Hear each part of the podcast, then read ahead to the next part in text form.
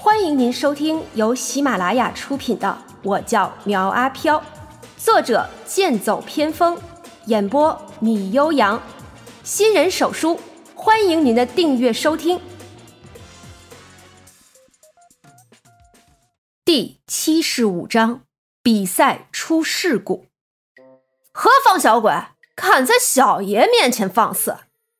苗阿飘一边说着，一边取出了鬼拍后尾枕。黄毛和绿豆眼儿，一个手持锁链，一个手持哭丧棒，呈犄角之势将他包围了起来。看着他俩的模样，不知道的还以为是遇到了黑白无常了。黄毛手持着哭丧棒，率先发难，速度之快，眨眼间就来到了苗阿飘身边。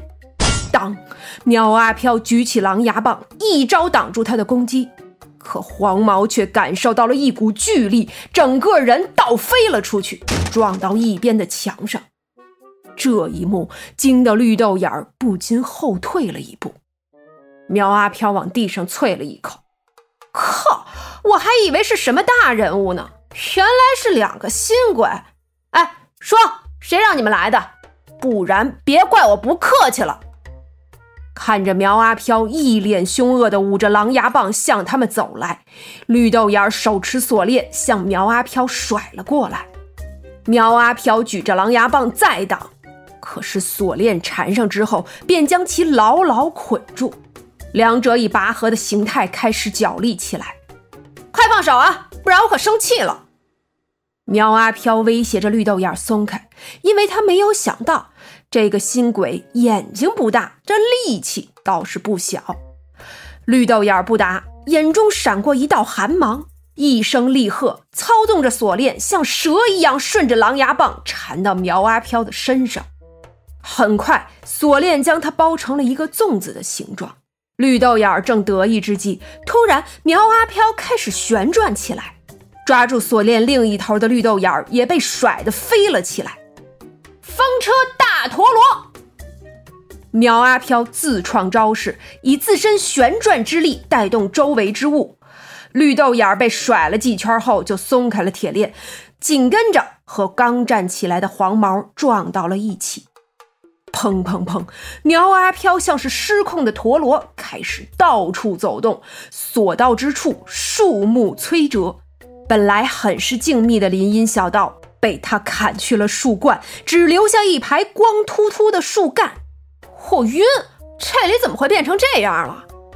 苗阿飘回过神来后，看着一片狼藉的学校门口，一想到可能是自己做的，额头不禁冒出了冷汗。此处不宜久留，先回去再说。苗阿飘坐车离开。第二天，体育学校发布了昨晚有八级大风的说法。成功的帮苗阿飘掩盖了真相，而苗阿飘回到废弃别墅后，仔细琢磨着那两个鬼的来历。哎，小莹，昨儿那俩鬼给我一种熟悉的感觉，好像在哪儿见过。小莹立在镜子前，不断的打量着自己的心领结，道：“在一个破旧的旅店内见过，可惜变成鬼也是个废物。”经他一提醒，苗阿飘回忆着道：“哦，哎，我想起来了，是在半山旅店。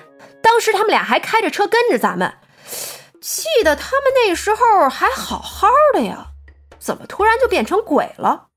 哎，而且啊，他们的力量很奇怪。如果不是我这次服用了十年道行阴气果，说不定我还不是他们的对手呢。”小莹道。那是因为他们在吸收人的精气，所以实力才会增长的这么快。但是这也有弊端，过度的吸取不加以修炼，只会变成嗜血的野兽。苗阿飘讨好着道：“哎，小莹，你知道的还真多哈！哎，怎么以前也没听你提起过呀？”小莹瞥了他一眼，道：“那是因为主人没有问过我。哎，那我现在问你可以了吧？不可以。”关于小莹的过去，苗阿飘从来没有追问过。从恐怖大轮盘抽到他之后，两者一直生活到现在，有哭有笑，相处的很是愉快。不过谁都有自己的小秘密，正如谁都不愿意提起自己的过往，有的只是拥抱当下，展望未来。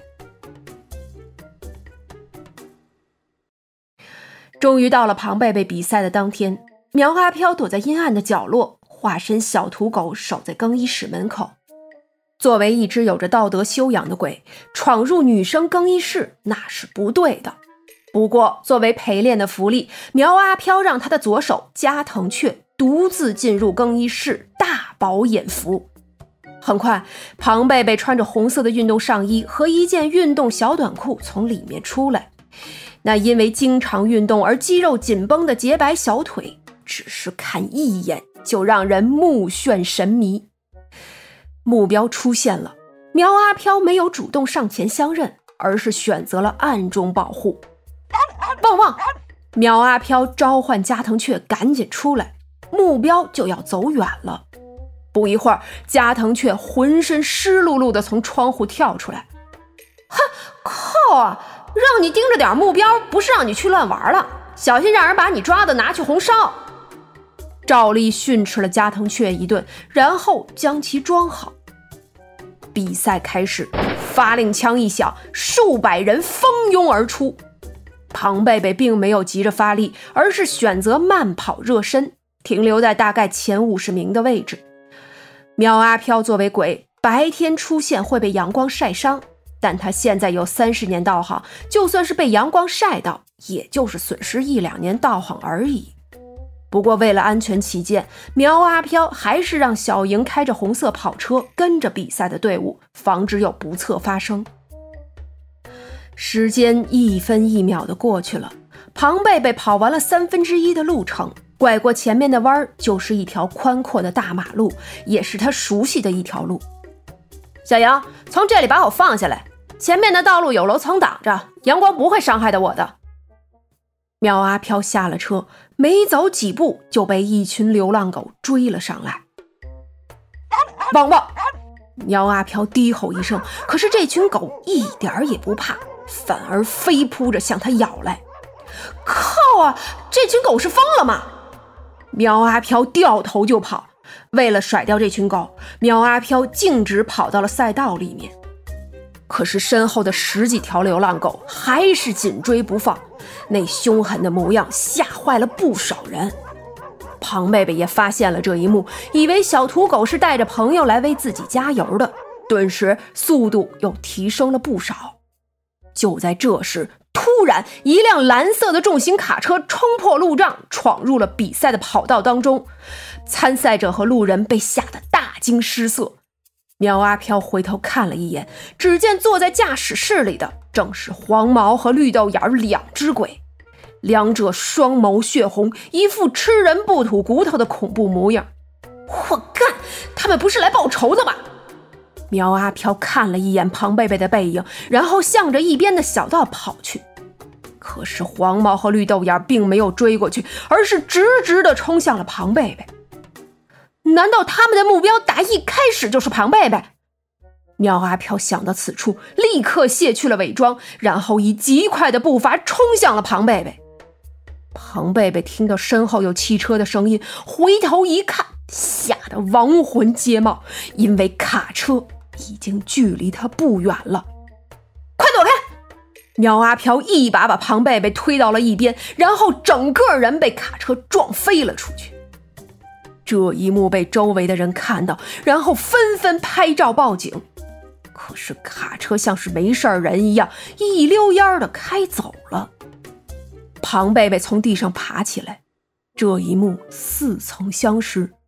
就在去年，他也是遇到这种情况。一辆失控的汽车冲进了赛道，然后有个路过的青年将他推到了一边。事后想要感谢那人，却不想他一声不吭的从医院离开了。你你怎么样了？庞贝贝看着身体已经扭曲变形的苗阿飘，心中五味杂陈，眼泪止不住的流了下来。哦，哎，哦头好疼。我要回家。说着，苗阿飘的身体一阵蠕动，足以让人致残的伤势在瞬间好转。这么恐怖的一幕浮现在眼前，换做一般人早就吓晕了过去。见他要走，庞贝贝一把将他拉住，道：“我不许你走！去年你救了我一次，我还没有好好谢谢你。”苗阿飘一把甩开他的手，神情有些呆滞的道：“用不着你谢我，我要去找我妹妹小冉，等哥哥回来，哥哥给你买好吃的。”说着说着，苗阿飘步入了一条阴暗的角落。等庞贝贝追上去的时候，人已经消失不见。马拉松运动会被迫提前结束，好在只有十几个人受伤，无人死亡。举办方对此谢天谢地，很爽快地承担了众人的医药费。不过，警方还是听说有人被车撞到，然后独自离去的事儿。而作为首要目击证人的庞贝贝被留下来做询问笔录。通过庞贝贝的描述，侧写师很快将苗阿飘的相貌画了出来。庞贝贝看了一眼，心道：“他还是挺帅的嘛。”本集播讲完毕，欢迎订阅追更哦。